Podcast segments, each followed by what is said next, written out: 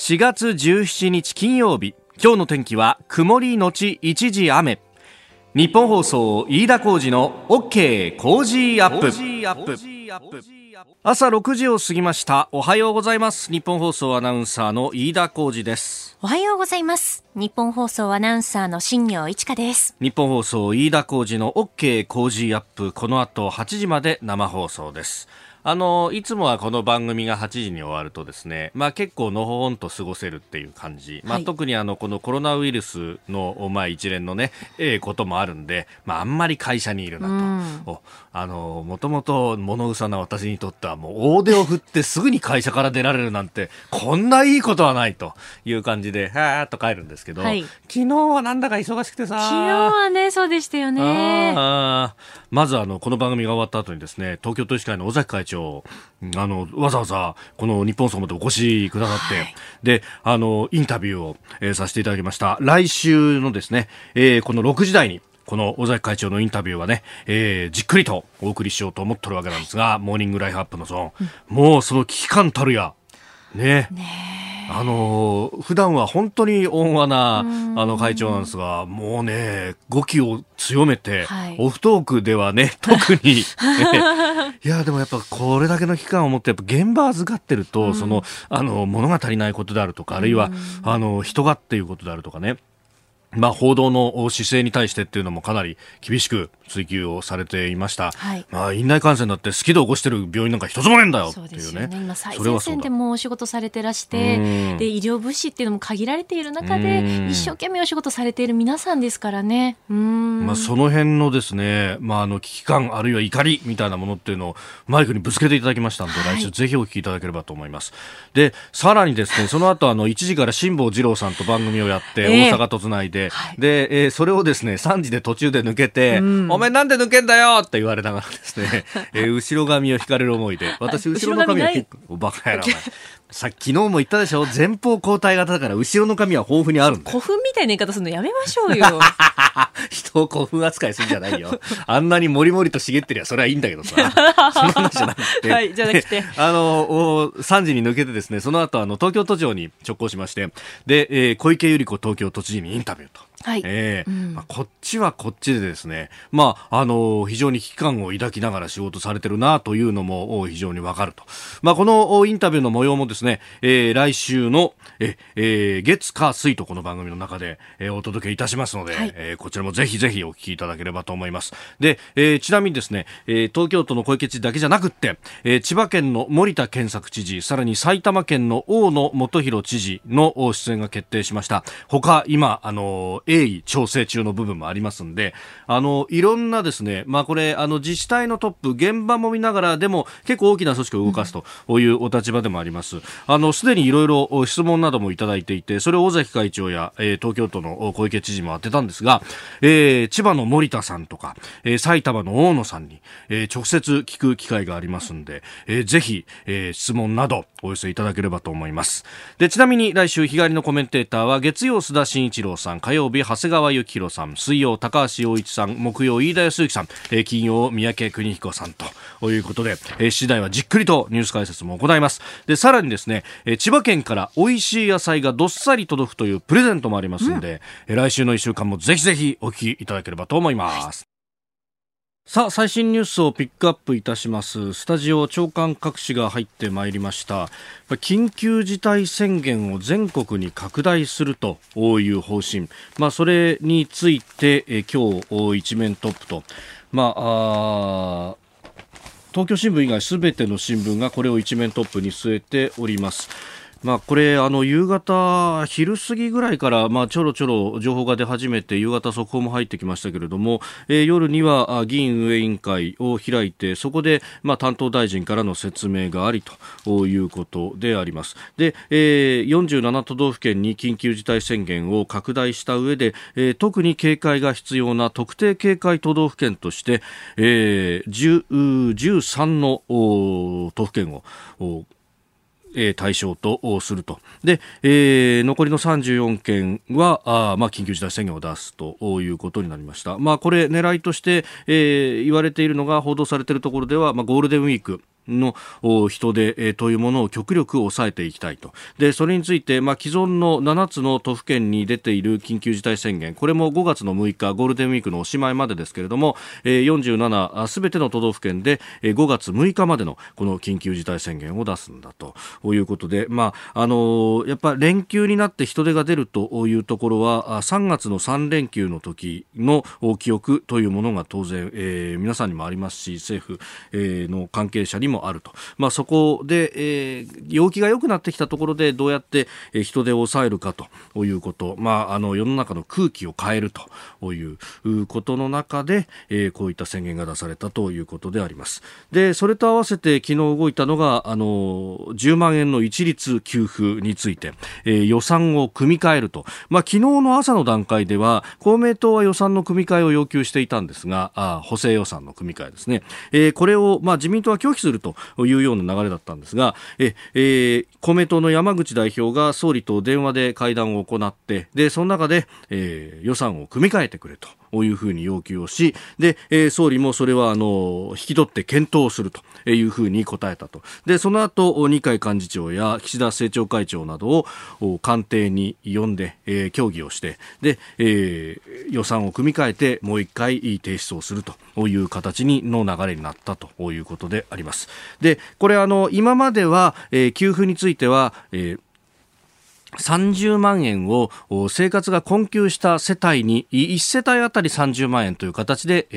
出すんだということを言っていました。でこれが、まあ、大体日本全体で5000万世帯あると言われていてそのうち対象となるのが大体1000万世帯ぐらいだろうというふうに言われております。で、えー、1000万世帯に対して30万円の支給ですんで、まあ、あの掛け算をすると、まあ、大体3兆円から、まあ、事務費なども考えると3兆円から4兆円ぐらいの、支出になるだろうと。いうことが言われておりました。で、えー、それも含めてですね、まあ、108兆円の経済対策というふうに言われていて、まあ、108兆円と言いながら、この番組でも再三指摘、指揮者の方々も指摘してますし、私も言ってま、言いましたが、えー、その中にはかなり、あのね、えー、水橋分が含まれているんで、えー、実際に、えー、国が未銭を切って GDP 上げようっていう、いわゆる真水と呼ばれる部分の、まあ、財政出動は、まあ、16、7兆円、えー、財政投融資を含めても20数兆円円レベルだと言われていました。まあ、普通に言ったら、あの、財政出動16、7兆円なわけですよ。そうすると、あの、日本の GDP は500兆ありますから、それに対して16、7兆円ってのはいくらなんだって、これちっちゃ、ちっちゃすぎるよねと、3%ぐらいじゃないかと。で、えー、今回この10万円の一律給付に変わりました。そうすると大体8兆円ぐらいプラスしないとダメだと。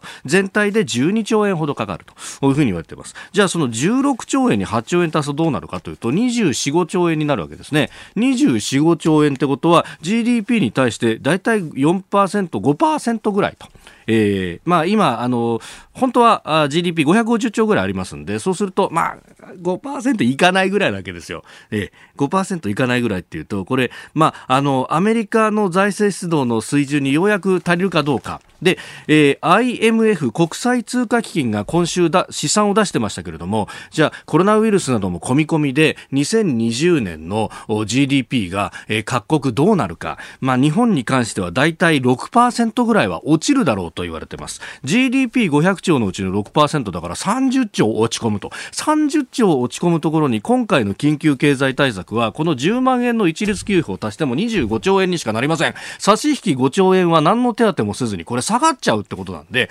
これね、一律10万給付ですごいの出るぞと、あるいは総理は今までの方針を覆されたんだ、みたいな風に、えー、センセーショナルに報じますけど、なんの音はない。まだ足らないんですよ、これ。だから、次の補正もちゃんと打って、あるいは、コロナが収束した暁にはみんなどんどん消費してくださいねって言って消費税は下げるなりですねそういう対策を取らないとまだまだ損してばっかりよっていうのは、えー、言っておきたいと思いますあなたの声を届けますリスナーズオピニオン。この OK 工事アップはリスナーのあなた、コメンテーター、私、田新行アナウンサー、番組スタッフ、みんなで作り上げるニュース番組です。ニュースに関してどう思っているのかぜひお寄せください。今朝のコメンテーターは番組初登場慶應義塾大学教授の神保健さんです。取り上げるニュースですがこの10万円一律給付とそして緊急事態宣言について。さらに G7 の首脳がテレビ会議を開催しました。3月の半ば以来ということになります、まあ、世界でのコロナの抑え込み方というところ、えー、さらにキーワード自己隔離、えー、そして、スクープアップのゾーンではロシシアと中国が電話会談を行いました。首脳電話会談ですね、えー、習近平氏はコロナを政治問題化したアメリカを批判したということですがじゃあコロナがあコロナの後国際関係、えー、国際秩序どうなっていくのかというような話も聞いていきたいと思います。えー、ニュースについて様々いただいております。まあ、現場でね、えー、自営業をやられていらっしゃる方、営業自粛の要請などもあって非常に厳しいと。えー、こちら、ロンパパさんは57歳自営業の方、日本そば屋ですと。え忙しくないですが、とりあえず営業してます。自粛要請を受けて、午後8時には店閉めてます。頭抱える日々続いてますが、一律10万円給付が決まった途端、え私の母は87歳ですが、気楽なもんで、私も10万円もらえるの？とニコニコですと、いただきました。したで一方で経営されている方からはね、えー、ラジオネームダミアさん、えー、この方あ中央区銀座と横浜中区で飲食店を営んでいますと。であの雇用調整助成金だとか資金繰り対策持続化給付金それから固定資産税などの減免措置とか国税社会保険料の1年間の猶予とか、うん、もういろんなありとあらゆることをやってで、えー、それについてですね一つ一つリポートを書いてくださいました。本当にありがとうございます。まああの窓口は非常に混んでいるというのもあってただあの対応される方は結構構親身になって、えー、やってくれるんだけれども例えば雇用調整助成金、えー、3か月後の支給なんですと会社としては3か月分のお給料の資金は用意しなくてはいけないこれは厳しいと。えー、あるいはあの国税や保険料の免猶予なんてのは猶予ってことはこれ1年経った後に今年の分も上乗せで用意しなきゃなんないからそれは厳しいというようなこと。あるいは家賃について、えー、政府から不動産業に対してテナントの家賃について柔軟に対応するよう要請が出ていて、えー、原文では猶予となっていましたと。であのこれはあの大家さんにお願いして協力を得ることができたと。確かあの来年分の固定資産税を大家さんの分の固定資産税を免除するという形で、えだからその分の資金用意しなくていいからそれで家賃さっぴいてあげてねっていうような、えー、政策だったと思います。で、まあ、売上これもし休業した場合っていうのは、まあ、原価固定費はかからないけど売上もなくなると。うんうん、で、えじゃあどうなるんだっていうのを試算してみたら、大体ですね、えー、売上が、月の売上100だとすると、20ぐらいの赤字が出ると。まあ、経費とか家賃とか人件費とかそういうののもろもろの、まあ、あ優遇も入れてそんなもんになると、えいうことで、だから、あの、そこの部分の赤字がどうしたって出てしまうんで、えー、それをですね、なんとか、あの、半分ぐらいでも補填をしてくれるような仕組みを飲食店に関しては作ってくれるとありがたいというような提言もありました。いやここね、あのー、銀座で結構大きなお店構えてらっしゃって有名なお店みんな知ってるような、えー、お店。でも銀座で大棚構えてても結構苦しいんだっていうような。だからねやっぱそんなにその資金に余裕のある会社なんてのが多かないわけですよね、えー、えー、そこら辺をもう含めてですねまず補正をドンとすぐに出してだこれゴールデンウィーク明けの支給っていうのは遅いと思うんですよね。ここね、国会土日休んでる場合か今っていうのはもちろん考えるところだと思います。さあ、7時台はコメンテーターの方々とニュースを掘り下げます。今朝は慶応義塾大学教授、神保健さんにお越しいただきました。神保さんおはようございます。おはようございます。ご無沙汰しております。いや、ザ・ボイスと夕方の番組をやってた時に、うん、私、神保さんと番組が終わる直前に会う予定だったんですけれども、インフルエンザにかかって休んだんですよね。ねああ、そうでしたね。だからもう、さな2年ぶり、3年ぶりぐらいで、今日ありがとうございます。懐かしいですね。はい。今日もよろしくお願いします。ここでポッドキャスト YouTube をお聞きのあなたにお知らせです。ラジオの日本放送飯田浩司の OK コージーアップではお聞きのあなたからのニュースや番組についてのご意見そして新型コロナウイルスについてお仕事への影響生活の変化政府の対応へのご意見などぜひメールやツイッターでお寄せください。番組で紹介いたします。海外でお聞きのあなたからのメッセージ情報もお待ちしております。どうぞよろしくお願いします。7時台はコメンテーターの方々とニュースを掘り下げてまいります。では最初のニュースこちらです。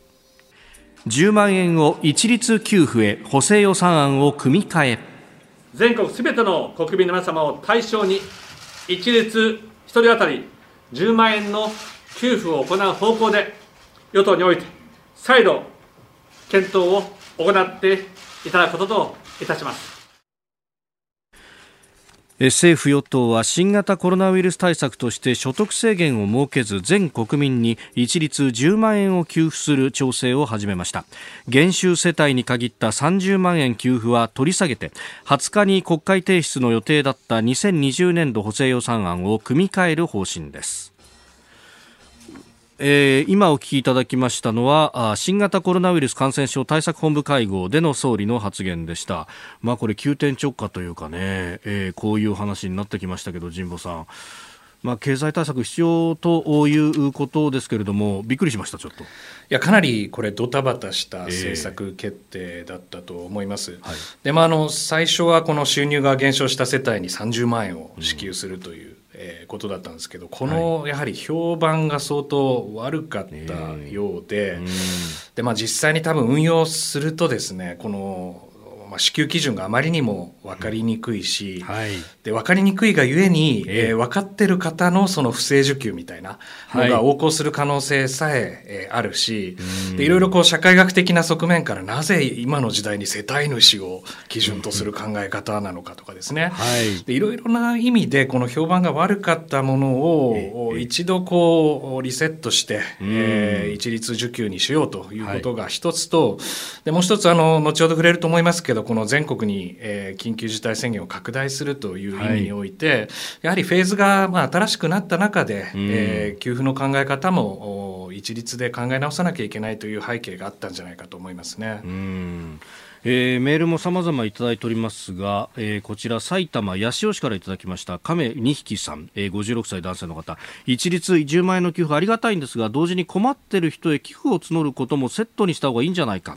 えー、収入が減っていないという人もいると思うんでみんなで協力して、えー、この困難を乗り切れればと思いますと、えー、それからあ千葉市若葉区の53歳地方公務員の庄司さん。えー、我が家はうちじゃいらないねということを妻と話しました。で、えー、この10万円を回収するため今後消費税ではなく所得税の増税するのかなとも思っております、えー、所得税なら逆進性の問題もないし有効需要の拡大に寄与するという説明はつくんじゃないかというふうにも思います、え、これあのそういうまあね今後の財政ということも考えると、まあ、あの一律で配ると当然あの、まあ、必要ない方にも配ってしまうとこの回収というのも、まあ、議論にはなってきますね。まあ、そうですね、これあの、多分もらう方がどのような形で使うか、つまりこう、貯蓄なのか消費なのか、あるいはその寄付みたいな形になるのかといったことを、まあ、国民の判断に委ねるという効果はあのあるんだと思います。まあ、一律で50万円が配られたものを、今のこの社会情勢を見てどう使うのかということを考える機会にはなると思うんですが、まあ、同時に、これ、もともとの30万円支給の時の財政支出規模って確か4兆円弱ぐらいだったと思思うんですけど、はい、まあ、これが一律10万円になるとおそらく10兆円超えになるんだと思うんですね。はい、でまあ、あの財政支出規模とか財政規律の問題では相当厳しくはなりますけれども、まあ、今は緊急時非常時なので、これを将来どうやってってこう回復させてくるかというつなぎ予算なんだということが大変大事なんだと思うんです。まあ、だとするならば大事なのはスピード感なので、えー、やはり無条件無申請で、うん、えー、早期にその対応するということが、はい、まあ、今何よりも求められるということで、まあ、基本的にはこの政策決定の方向性というものは、うん、まあ、徐々にこう国民に支持されていくんじゃないかというふうに私は思っています。うん。あのアメリカだったら社会保障番号もすでに振られているからすぐに小切手で出すってことができますけど日本の場合っていうのはやっぱり一律っていうふうにしないとすぐに出すことが難しいんですかね、まあ、おそらくあの以前のこの30万円の時の基準だと、はい、書類作り証明書作りさらに言うとこれ自治体が窓口になりますから、はい、そこでこのあれですよねいろいろ議会で決定とかしないと窓口の手続きもできないとなるとおそらくこれ数か月単位でですよね。で7月に30万円もらってもということになるんだったら、はい、できるだけスピード感を持って支給するということがいいんじゃないかと思いますね。はい。えー、まずは10万円の一律給付についてでした。さあここで日本放送飯田浩司の OK 工事アップからお知らせです。4月20日月曜日からはこの特別企画をお送りします。コロナとの戦い最前線番組をお聞きのあなたも全員が無関係ではいられないこのコロナとの戦い。中でも最前線にいらっしゃる方々にお話を伺ってまいります。6時15分過ぎからお送りしているモーニングライフアップのコーナーに東京都医師会の尾崎春夫会長が登場。あなたからのコロナウイルスに関する質問を募集してお答えいただきます。うん、もう素朴な疑問で OK です。握手しちゃダメなんですかとか、じゃあ握手の代わりに何したらいいんですかとか、最近はなんかこう、肘と肘を当てるみたいなのとかもあったりするらしいね。うん、そうですそういう挨拶も。えー、えー、さらにですね、東京都の小池知事、えー、埼玉県の大野知事の出演も決定。そしてプレゼントは千葉県から美味しい野菜どっさり届きます。はい。小池都知事、大野県知事への質問なども事前にお待ちしています。メールアドレスは、 cozy アットマーク 1242.com、cozy アットマーク 1242.com です。ファックスの方は、0570-021242お便りの宛先は郵便番号100-8439日本放送飯田浩二の OK 工事アップまでお送りください。お聞きのあなた、共にコロナとの戦いに勝ち抜きましょうおはようニュースネットワーク取り上げるニュースはこちらです。都市部からの人の移動等によりクラスターが各地で発生し、感染拡大の傾向が見られることから、地域の流行を抑制し、特にゴールデンウィークにおける人の移動を最小化する観点から、全都道府県を緊急事態措置の対象とすることといたしました。期間は5月6日までで新たに対象となった地域の知事は法的根拠のある外出自粛要請が可能となります。えー、今月7日に発令した東京、大阪など7都府県から対象地域を拡大しております、えー、期間はいずれも前回出されたものと同じ5月の6日までということになりましたが全国に拡大っていうのはそれだけ危機感が強いということですかね、ジポさん。そうですね。あの、まあ、当初、緊急事態宣言が出されたときに、まあ、総理が強調していたのは、その最大の目的の一つは、医療崩壊を防ぎ、うん、えー、重症患者の医療体制をこう確保しなきゃいけないということがあったんですけれども、はい、まあ、この非常事態宣言が当初出された7都府県以外の府県でも、この病床数の逼迫が迫っているというのが数字に表れてるんだと思うんですね。で記者会見の中では、まあ、北海道、茨城、石川、岐阜、愛知、京都府でも、まあ、はい、蔓延しているというふうに言ってたんですけども、まあ、それ以外にもですね、例えば山梨、滋賀、高知、沖縄といった県でも、はい、まあ、病床数が、まあ、いわゆるその予定されていたその8割までその患者の数が増えているということで、はい、まあ、ここでしっかりとしたこの、えー、行動自粛とか規制措置を入れないと、えー、この全国的な逼迫というのは避けられないという判断があったんだと思いますね。うんまあ、これあの、緊急事態宣言が出されて、えー、どこまで何ができるのかっていうのが、まあ、あれ出された時にもいろいろ報道もされましたが、諸外国と違って基本的には要請ベースでしかできないと。この辺っていうのが、まあ、あの歯がゆいところでもあるんですかね、政府としても。いや、まあ、あの諸外国と比べると、日本の法体系って、やはり国民のその性善説というか、はい、まあ、行動規律みたいなものにこう強い強い信頼を置くというか、置かざるを得ない、えー、というシステムになってるんだと思うんですね。はい、まあ、ただあの、よく見てみると、この特別措置法で重要な役割を果たすのは、この都道府県知事であって、はい、まあ、特にこの45条の中では、はい、まあ、大規模施設とかの使用制限とか停止とかを要請したりですね、まあ、市民に対する行動の自粛を勧告したりするという権限があるということではい、で当然その感染率もその都道府県の状況やその事業形態とか営業の形態も違うので、まあ、きめ細やかに知事がこう指示をどこまでできるかということが今後の大変重要なポイントになるのではと思いますね。えー、45条あのインフルエンザ等特別措置法の第45条の規定ということですが、まあ、一方であの感染症法の33条で、えー、確かあの、まあ、地域を区切ってですけれども72時間以内で、えー、人の移動制限できるというのも、まあ、規定としてはあると。ただこれやっぱり都道府県単位とかあるいは全国単位でこの法律を使うっていうのは想定はしてないってことなんですかねこれ。いやあの事態がもっと深刻化するとですね、はい、まあ、かなりその人の移動の制限に関していわゆるその、えー、検疫の範囲の中であの例えば高速道路やその、はいまあ、電車長距離の電車を、まあ、ストップするみたいな措置まで発展する余地は日本の法体系の中でもあるとは思うんですね、はい、ただ今のその特措法ではそこまで想定されてないので、まあ、特にこのゴールデンウィークで、はい、あの旅行や帰省など、えー、実家に帰るとかですね、はい、こういったこのインセンティブがある人にもう一度その自粛を呼びかけるという効果を狙ったものと言えるとは思いますね。まあ、ある意味社会の空気を変えるっていうところで行動をこう変えさせるっていうところがあるわけですかね。はい、そうだと思います。うん、これあのイタリアの例などではその緊急事態宣言で行動も制限した。そうすると制限の直前に、えー、大量にこう規制のような形で逃げ出す人が出てきてそれが全国に蔓延したっていう例もありましたよね。これ今回全国に出したっていうのはそれも怖いってところあったんですかね？まああのあらたあらかじめですね、えー、そのまあ7都府県にはすでにあの敷いていて、まあそれが自由の制限という点ではですねこれはやはり自発的な行動なんだという理解が進めば、はい、まあ、地方に拡大した時にもそう大きなあのパニック的な行動起きないんじゃないかというふうにあったんですけれども、はい、まあ、あの各国の例を見てますとできるだけその強制措置というのは、あの直前に強い形で出さないと人々に予備行動を取られてしまうというのはあるらしいんですよね。だからあまりこの予期しない形で出さないと、はい、えー、ロックダウンというのはできないという教訓は、えー、外国の中ではあるとで日本はまた違うアプローチを取ったということではないかと思いますね。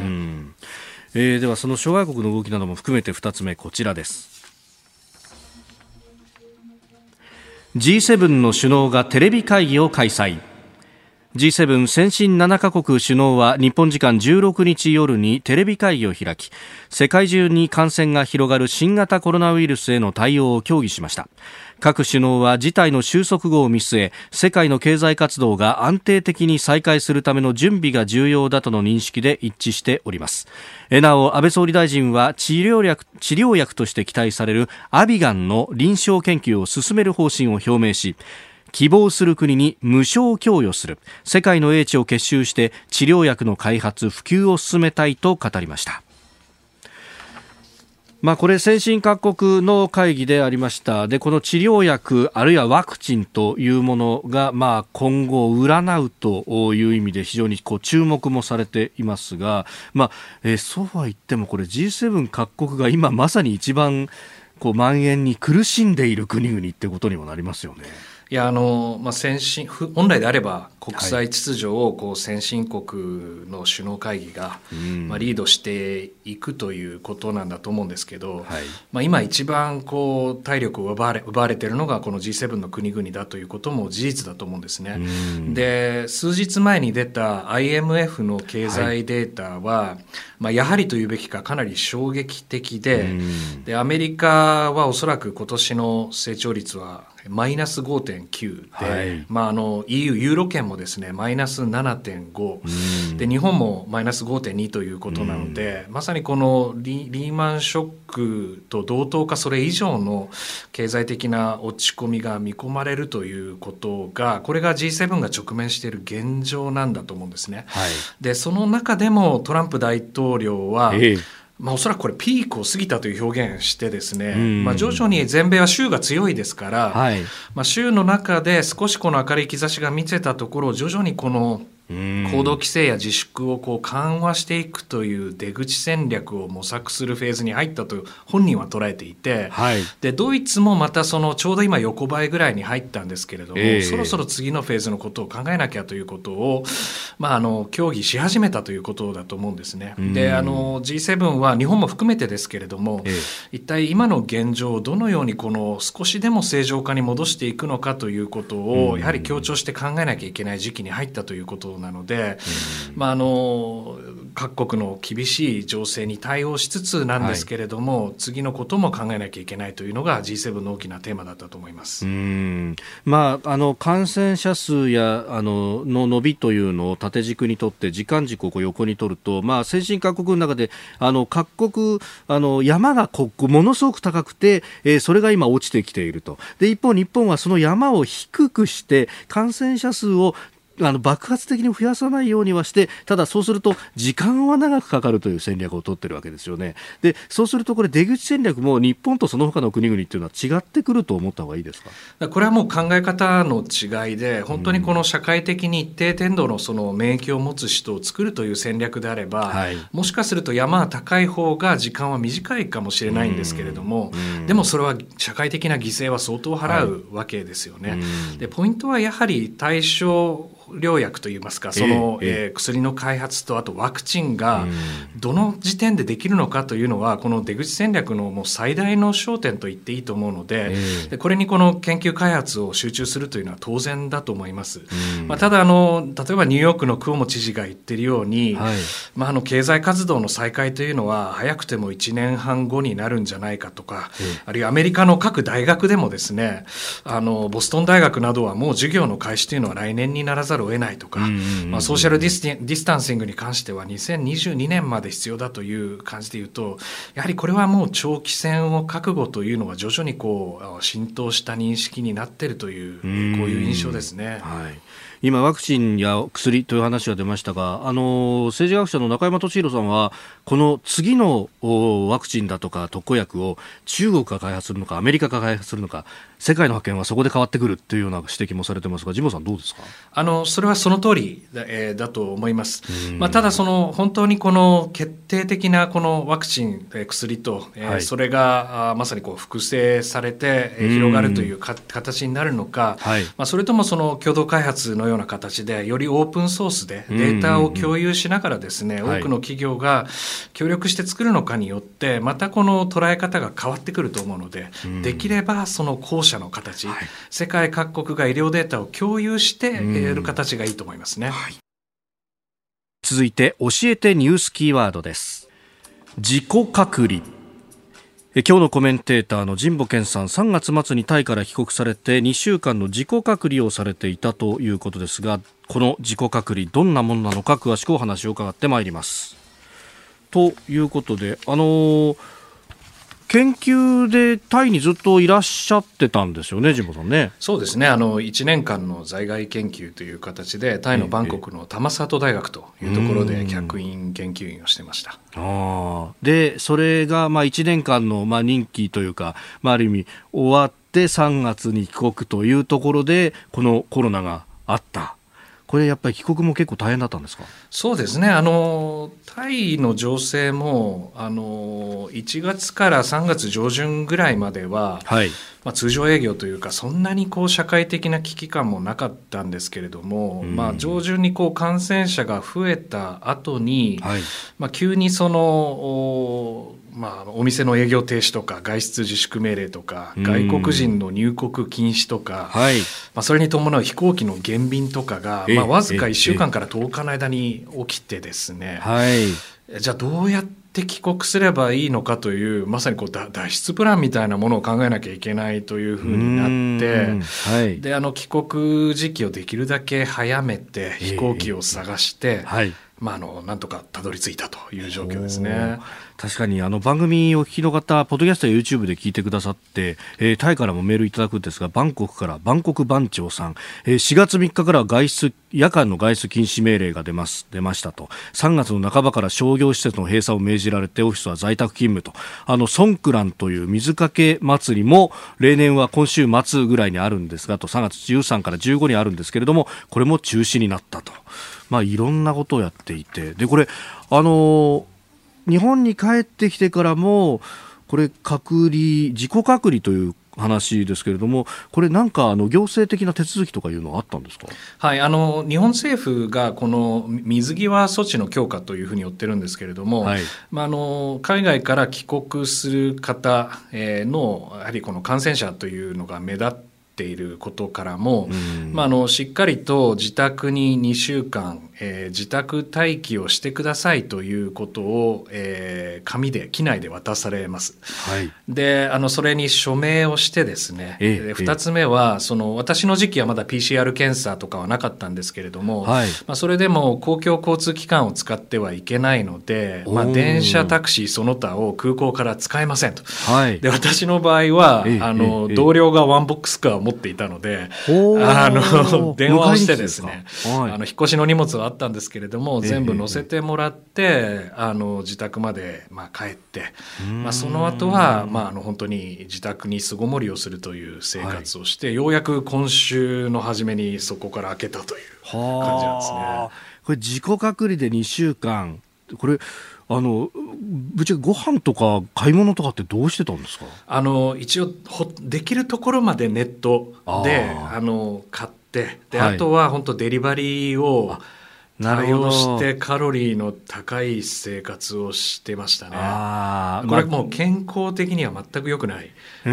です。うん結局ね、生鮮品、野菜とかってスーパー行かなきゃ売ってないとかだから、えー、その外に出るっていうのがこれ難しくなるわけですよね、そうなんですよね。まあどうしてもゴミ出しとかで、ゴミ収集所までとか行かなきゃいけないんですけど、それでもやはり、あの、マンションとかに住んでると、この隔離してる人が外に出てるのかみたいなのもまずいので、もう極力、やはりこう、必要最低限以上は出ないということにならざるを得ないわけですよね。でもこれ家の中でもじゃ触ったものは消毒しなきゃとかなんとかとか。で、まああのー、ね隔離する人とそうじゃなくて一般の普通の生活してる人がいると今度動線分けなきゃとかそういうのも気を使わなきゃならないですよね。あの特にこうあの単身赴任で海外から帰ってきて、はい、家族と一緒になって、ええまあ、お子さんもいらっしゃるという家庭は、はい。まあ、おそらく相当気を使ってあの食事の時とか寝る時とか、はい、できるだけこう距離を取るみたいなことは実践されてるんじゃないかなと思いますね。まあ、このところ新聞などでもそれこそ天井からシーツを下げて、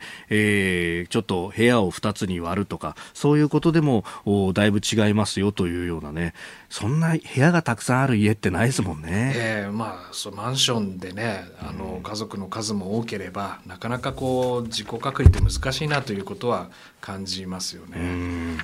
えー、それから川口のポッポちゃんという76歳の奥様からメールをいただきました。バンコクに行っていた娘が先ほど羽田に到着したと電話があり、えー、今主人が車で迎えに行きました。今はコロナの影響で検疫対象国からの帰国者は公共の乗り物には乗れない。先ほど神保さんご指摘の通り、えー、検疫の時間があるんで終わる時間を見計らって出かけました、えー、本当は先月帰国の予定だったんですが航空会社のフライトのキャンセルが続いてやっとチケットが抑えられ帰国できました。ほっとしてますと。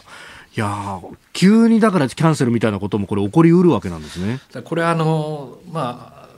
えー、東京のタイ大使館によるとですね、ええおそらくそのコロナ前だと、日本とタイの、え、まあ、東京地方都市を含めた直行便って23便ぐらい1日あったんですよ。1日で23便まあそのね、ね。バンコクはそれは人気の場所なのであったんですけど、はい、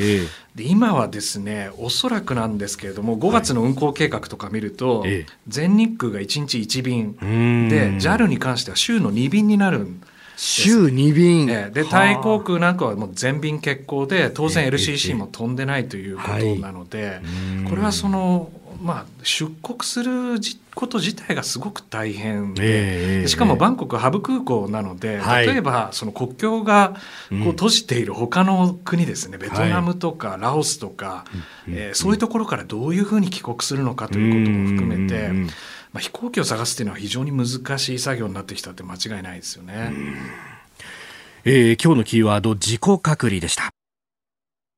さあ、メールやツイッター、あいろいろいただいてます。10万円の給付などね、えー、思うところたくさんメールやツイッターでいただきますが、肌野のカズダルマさん、えー、神奈川県花田市の方、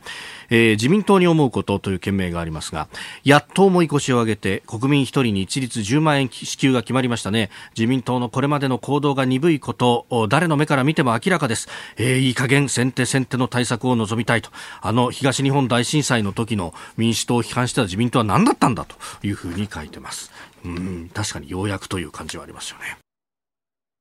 続いて、ここだけニューススクープアップです。この時間、最後のニュースを、スクープアップ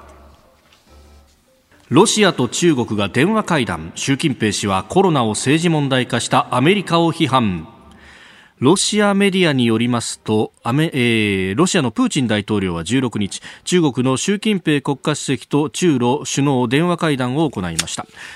習氏はアメリカを念頭に新型コロナウイルスの大流行を政治問題化させたり根拠のないレッテルを貼ったりすることは国際協力の役に立たないと述べ中国とロシアがこうした動きに協力して立ち向かうよう主張したということです。このコロナウイルスというものが世界中にこう蔓延をしてで人の流れというものが完全に止まった経済も止まるこれなんかあの IMF は大恐慌以来だというふうな表現をしていましたが本当100年に一度価値観が変わるようなことにこれなるんじゃないんですかね。そうですねあの控えめに見積もってもこれは第二次大戦後最大の国際危機であると、はい、えー、いうことだと思います。でしかもこのコロナウイルスがどどういう形で収束するのか、はい、えー、本当にその収束した時にコロナ前の世界に我々は戻れるのかということも含めて、はい、国際関係の在り方が大きく変わる可能性っていうのはあると思うんですよね。うん。まあ、そんな中でこのロシアと中国が電話会談と、まあ、双方の国ともに、まあ、あの人権というものが、まあ、ある意味国家の意思を抑えるというよりは国家の意思がそれを超越してくると。で、えー、さらに中国はそのスマホだとかあるいはあ監視カメラだとかで、えー、人々のこう行動をコントロールすると。でこの方がウイルスに対して有効なんじゃないかっていうような議論がある意味民主主義よりもある意味の独裁みたいなものの方が有用なんじゃないかっていう議論が一部に、まあ、日本国内でもそうですが出てますよね。これってどうですかジモさん？そうですね。あのこの20年ぐらいの傾向ですけれども、あのリベラルなこの民主的な社会のまあ、パフォーマンスが落ちていると、はい。えー、言われていて、うん。うん、その権威主義体制は、まあ、自由な経済体制の中ではどっかで、うん、あの体制が持たなくなるんじゃないかって言われてたんですけれども、えーえー、まあ、実はその社会における統制とかえー、あるいは国家資本主義的な、あの経済システムによって経済も持たせるし政治体制も強固になるというトレンドがあったと思うんですけれども、い。ざこの新型コロナウイルスというこの公衆衛生上の脅威に直面した時にこのデジタル権威主義のパフォーマンスというのはやっぱり良かったということになると思うんですよね。でこれあの中国ロックダウン後のこの中国もそうだし、はい、あるいはこのシンガポール的なねその人々のクラスターをデジタルで追いかけるというのもあるし、はい、まあ、ベトナムのようなやはりこの社会主義体制のやはり感染者が少ないと。いろいろなところでやはりこの体制と国民との関係でやはりその自由を制限することに対する、はい、えー、パフォーマンスの良さっていうのはこの証明してしまったということだと思いますね。ただ、これあの、そもそも戦後のこのリベラルな国際秩序っていうものからは、どちらかというとこう、まあ、僕らなんかアレルギーがある方なんですが、これをこう認めるのは、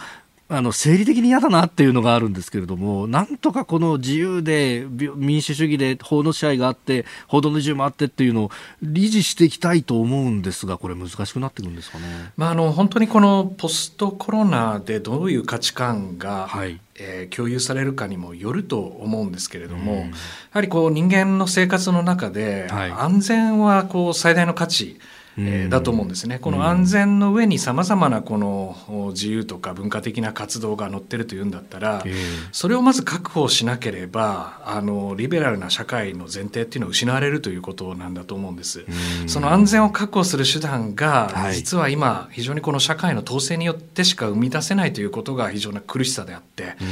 これを非常時のフェーズとして次にこう持っていくということに変えられれば、はいリベラルは存続するでしょうし、いやいや我々はこのコロナウイルスあるいはその次なる感染症に備えなきゃいけないということであれば、はい、やはりこの自由の制約というのはかなり長い期間に、えーえー、渡ってこう続く可能性があるということだと思いますね。一方でその権威主義体制というもの、まあ、中国などがその典型ですけれども結局あの初期に武漢で封じ込められなかったのはその権威主義体制の中で、えー、声を上げた人を潰し、えー、そういう報道もできなかったと。で結局隠蔽がそのまま蔓延につながって世界中に伝播してしまったと。これを権威主義体制の失敗と見るかどうかで多分そこの議論ってすごく変わってくると思うんですが。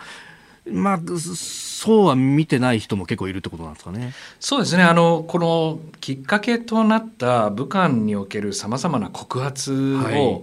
えー、まさにこの現場の行政的な配慮によってメンツを潰されたくないという形でうやむやにしたというのはこれ初期対応の最大の失敗、えー、だったと思います。でこれは確かにこのこう硬直的な権威主義体制が陥りがちなミスがこの世界的な危機を招いてしまったというの。これはもう忘れてはならない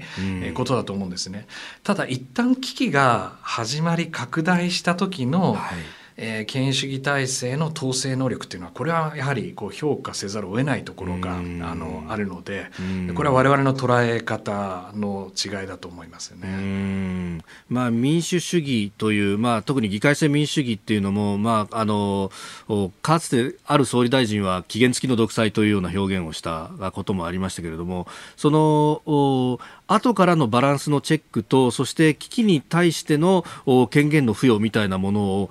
こうシステム作りをこれから考えていかなきゃならないということになっていくわけですかね。そうですね。あの危機の際っていうのはどうしてもそのリーダーシップっていうのはトップダウンになりがちで、はい、これは民主主義体制であっても選ばれたリーダーが決断しなければいけないことっていうのはかなりあるわけですよね。で、あのやはりこう民主的な手続きを取っていると時間的に間に合わないケースっていうのはこういう危機も含めてたくさんあるわけです。はい、ただその後のことが大事で、例えば、デジタルで多くの個人情報をこう収集します。それを分析しますという時に、はい一体これ誰が管理するのか、はい、でこれはその企業なんですか？それとも警察なんですか、うん、情報当局なのか、うん、それとも保健衛生当局なのかということによって、はい、この民主主義社会が持っているこの個人情報とかデータの取り扱いに関する関係性が変わってくるわけです。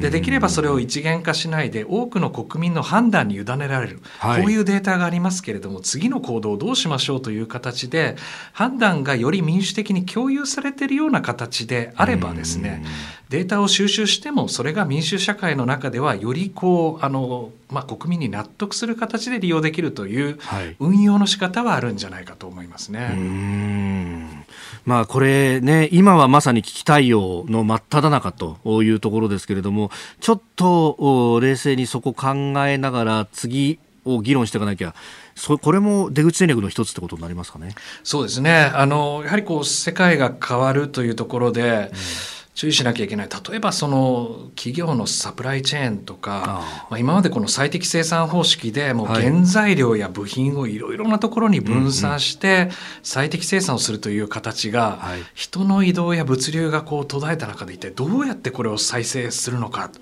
いうことがありますよね。でさらにもう一つはこの国際秩序ということでも今こうリーダー不在と言われていて、はい。えー、中国とロシアがアメリカはいかんって言ってますけれども、じゃあ自らは本当にこの秩序を提供するような医療体制とかあるいはその安全保障や金融システムを他の人のために提供するような国はあるんですかとか、はい、いろんなこの国際関係を考えていく課題多いように思いますね。うん。えー、ポストコロナというところお話をいただきました。今日もポッドキャスト YouTube でお聞きいただきありがとうございました。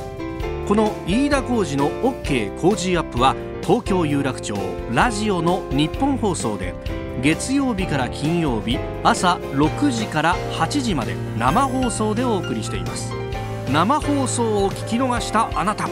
ぜひラジコのタイムフリーサービスでニュースやスポーツエンタメなどの最新情報を通勤通学の行き帰りでチェックしてください。